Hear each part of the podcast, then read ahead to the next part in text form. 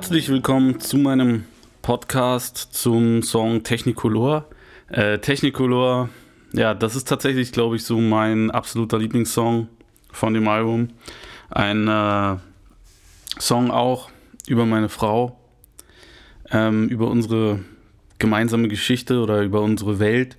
Und ähm, was ich hierzu erzählen möchte, ist, dass ich der tiefen Überzeugung bin, dass wenn, wenn man so wichtige Leute in seinem Leben hat, egal ob das jetzt irgendwie Freunde sind oder das eine romantische äh, Beziehung ist, dass man dann immer eine irgendwie geformte gemeinsame Welt konstruiert.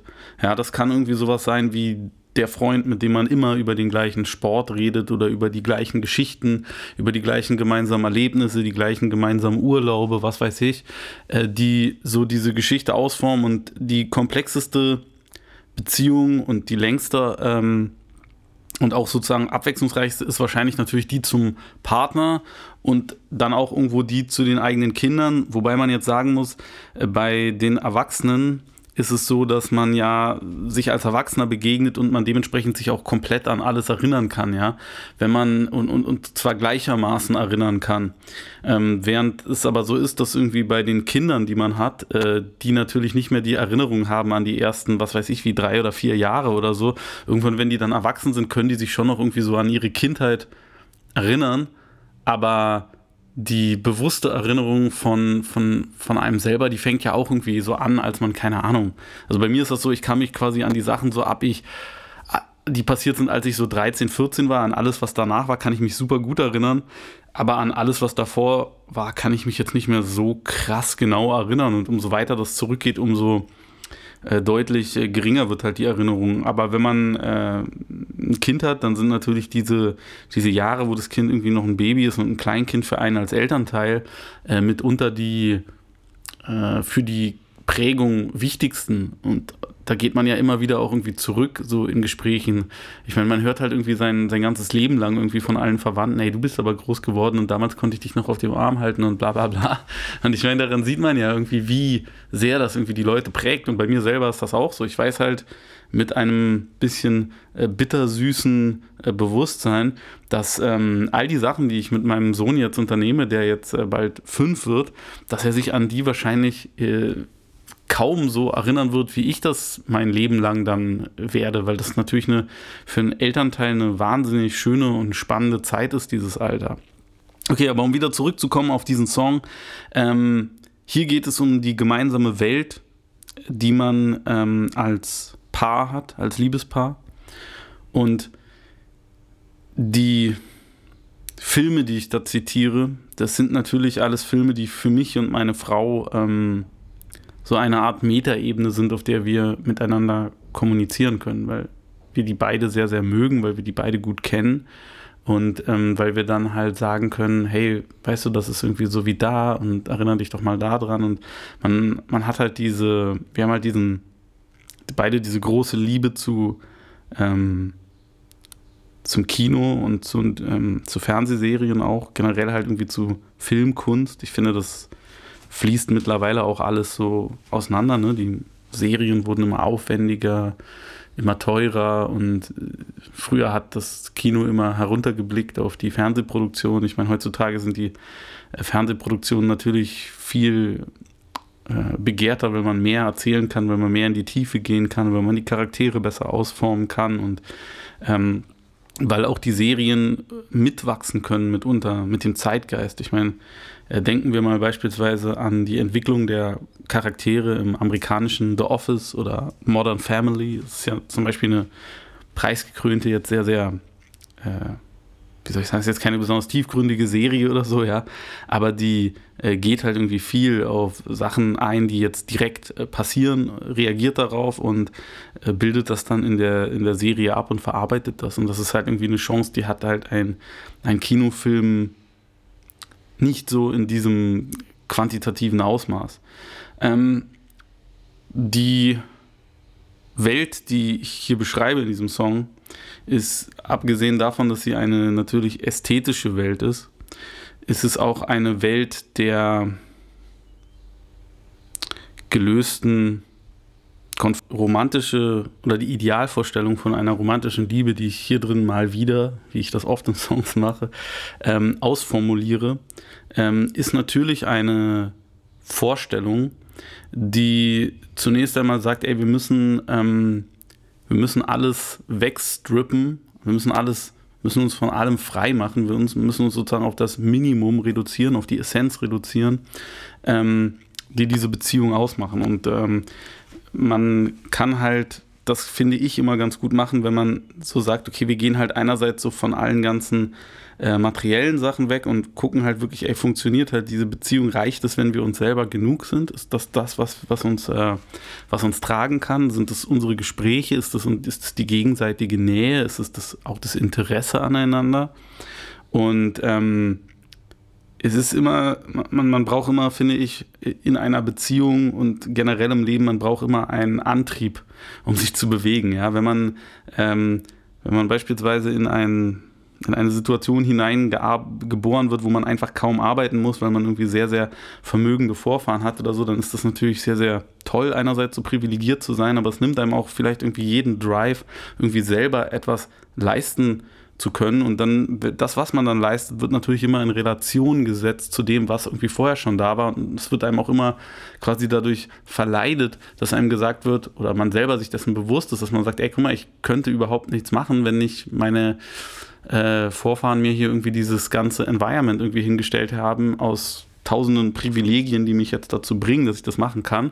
Und es ist sehr, sehr schön, wenn man etwas aus sich selber heraus schafft und dann dafür ähm, die Früchte davon erntet. Und so ist es auch in der Beziehung. So, ich glaube, ähm, es ist einfach cool, wenn man ähm, die Möglichkeit hat, dass man sagt, so, ey, guck mal, wir haben hier ja, wir haben hier einfach irgendwie ein Ding, das, das wollen wir, das wünschen wir uns, das sehen wir uns herbei, das ist so eine Art ähm, gemeinsamer Traum und wir machen den jetzt möglich, weil das zeigt halt, dass man etwas bewegen kann, dass man etwas verändern kann.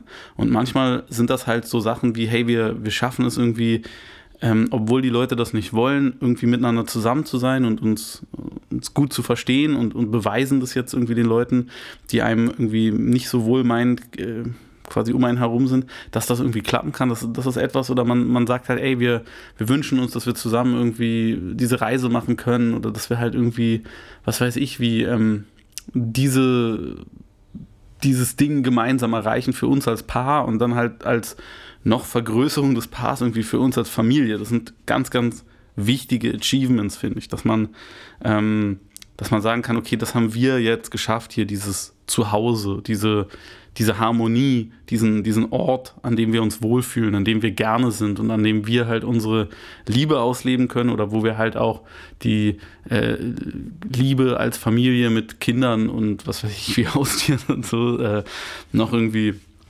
erleben können. Und ähm, ja, diese, diese Vorstellungen, die ich da an dem Song zeige, die sind halt natürlich immer sehr nah, also die, sind, die haben natürlich ein bestimmtes Pathos, das bleibt aber nicht aus, weil die Liebe ist etwas, das braucht Pathos. So, äh, wenn man mal irgendwie guckt, alle äh, großen Sachen im Leben, die gehen mit einer Pathetik einher. Wenn man zum Beispiel äh, denkt daran, wie es ist, wenn man einen Schulabschluss macht, ja, dann wird dazu ein pathetisches Ritual veranstaltet, wo eine bestimmte würde, sage ich mal, erzeugt wird, eine bestimmte Ernsthaftigkeit, damit die Leute halt sagen, okay, dieses eine Blatt Papier, was wir jetzt hier ausgehändigt kriegen, das kommt mit diesem Ritual und darum ist es etwas wert. Und genauso ist es halt ähm, mit der Hochzeit natürlich auch. Das muss halt auch in diesen Rahmen gegossen werden, dass da gegossen werden, dass da irgendwie alle Leute sich dafür schick machen, dass es gefeiert wird, dass es zelebriert wird. Und das ist halt ganz, ganz wichtig, um einem die Bedeutung davon vor Augen zu führen. Und ähm, bei solchen äh, Sachen im Leben, das sind ja auch wichtige Zäsuren, ja. Da würde man jetzt nicht irgendwie von Pathetik sprechen, aber es ist natürlich genau das. Und ähm, auch aber auf dem Weg dahin bedarf es einer Pathetik. Es, es ist gut und richtig an dieser Stelle, wenn jemand sagt, er pass auf, dieser Schritt, auch wenn das halt irgendwie nichts Offizielles ist, in Anführungszeichen wie äh, die Hochzeit oder der, ähm, oder das äh, Abschlusszeugnis, auch wenn das sozusagen nur unser erster Kuss ist oder unser erster Jahrestag, auch der bedarf sozusagen einer ähm, Untermauerung durch ein Ritual, durch eine Aufbereitung, durch Formulierung, dass man die Wichtigkeit äh, dessen zelebriert. Und das ist das, was ich hier in diesem Song mache. Und ähm, viele Leute sagen, hey, das ist äh, pathetisch, das zu machen, aber es ist genau der gleiche Mechanismus, der halt ähm, eben bei diesen anderen wichtigen Momenten auch ähm, vonnöten ist. Und ähm, ja, ich finde, dass der halt auch für diesen, für diese Liebe ähm, sehr, sehr wichtig ist und dass man das ähm, braucht, weil das ist das Wichtigste, was man im Leben hat. Warum sollte das weniger ähm, ausformuliert werden als, als andere Sachen, die vielleicht auch gar nicht so wichtig sind, ja, auf, auf so vielen Ebenen. Ähm, wenn das ist so eine, das ist so eine persönliche Meinung von mir, ja. Wenn, wenn, wenn, wenn ein Mensch für einen irgendwie der Richtige ist, dann finde ich, schafft er das, ähm, einen auf eine bestimmte Art und Weise gleichzeitig in dem Moment zu halten, in dem man ist und auch im Hier und Jetzt, in der Realität, weil er ja diese Realität für einen verschönert, die für einen vielleicht irgendwie auch erträglich macht, wenn sie irgendwie gerade nicht so schön ist oder, oder ähm, er, er hat etwas wahnsinnig Reales, aber er find, ich finde, er hat auch immer etwas an sich, dass er einen rausnimmt aus dieser Realität und zwar an einen, an einen besseren, anderen Ort. Und für mich ist das nicht immer nur ein anderer Ort, sondern es ist für mich auch eine Zeit, in die ich mich gerne fliehe. Weil es ist sehr, sehr leicht, sich, sage ich mal, ähm, zu sagen, hey, guck mal, die 50s beispielsweise, ja, die, die waren einfach, ups, äh, die waren einfach irgendwie so schön und idyllisch und die Autos sahen alle so geil aus und die Leute waren so gut angezogen und ach toll, was die Frauen für Frisuren hatten und die Männer auch und wow. So, es ist halt, ähm, es ist sehr leicht, sich da so das rauszunehmen, was wirklich für ein schönes, so ein, so ein Cherry-Picking zu betreiben, weil man muss ja nicht in dieser Vorstellung sozusagen mit den ganzen Sachen, äh, man muss ja nicht all das mitnehmen, was damals halt auch total kacke war, ja, also ich meine, die, äh, äh, beispielsweise in den USA, der, der krasse ähm, System, äh, immanente äh, Rassismus äh, war noch, noch viel, viel schlimmer, als er, als er heute noch immer ist. Und ähm, überall waren halt Sachen nicht so fortschrittlich. Die Frauen äh, waren noch nicht, äh, hatten noch nicht die Emanzipation so durch, wie das jetzt der Fall ist und so. Ähm, also es, es, gibt ganz, ganz viele Gründe zu sagen, warum man natürlich in Wirklichkeit nicht in den 50er Jahren leben wollen würde.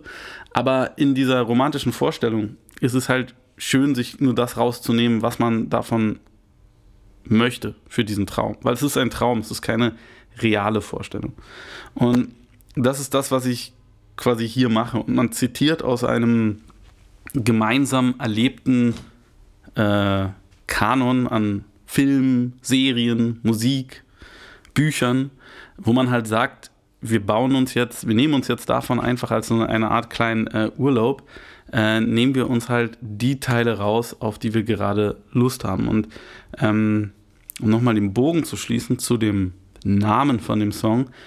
Der Song heißt Technicolor. Technicolor ist, und das wissen wahrscheinlich viele Leute hier ähm, gar nicht, weil ich meine, wie sollte man das auch wissen, wenn man, wenn man sich dafür nicht so interessiert? Es ist ein ähm, Verfahren, um Film, äh, um, um, um, Farbfilm zu erstellen. Es gab unterschiedliche Verfahren dazu und dieses ist halt ein bestimmtes äh, patentiertes Farbensystem. und was das halt macht, ist, dass es die ähm, Farben auf eine charakteristische Art und Weise verändert. Und die Wirklichkeit, könnte man sagen, ähm, einfärbt auf eine Art und Weise. Und wir verbinden natürlich mit diesem Technicolor-Look, äh, verbinden wir eine bestimmte Zeit, in der das halt verwendet wurde, dieses Verfahren. Und ähm, das ist die visuelle Ästhetik, an die ich hier denke, weil ich sehe halt meine Liebe, meine Beziehung, meine Frau quasi als äh, so ein Prozess, der auch die aktuelle Realität für mich halt in einem schöneren, wärmeren und einfach äh, ja, besser aussehenden Licht einfärbt, der alles in wärmere Farben taucht. Und das war's zu diesem Song. Vielen Dank, dass ihr dabei wart. Ich äh, hoffe, es hat euch gefallen und äh, bleibt gesund. Bald kommt der nächste Podcast.